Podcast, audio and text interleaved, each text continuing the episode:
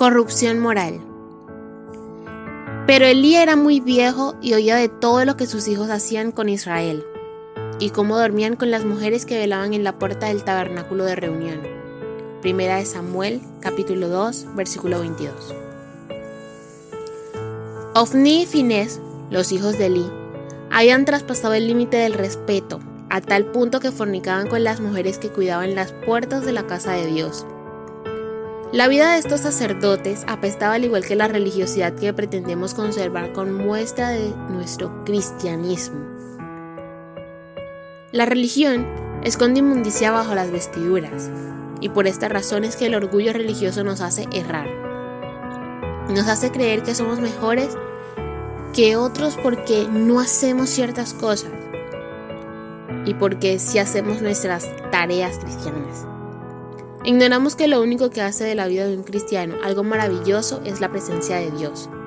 Si ignoramos esta presencia, apagamos la llama, enterramos ese santo altar y estaremos hundidos en la sociedad del pecado. Moisés entendía lo indispensable que es la presencia de Dios entre su pueblo. Recién había escuchado la triste noticia de que Dios no le guiaría hasta la tierra prometida a causa del pecado de Israel. En su lugar le fue prometido un ángel. En Éxodo 33, versículo del 1 al 3 dice, Anda, sube de aquí, tú y el pueblo que sacaste de la tierra de Egipto, y yo enviaré delante de ti el ángel, pero yo no subiré en medio de ti. Ante esta situación, Moisés hace una de las oraciones más dramáticas que registra la escritura. En su intercesión, el líder de la nación le responde al Señor.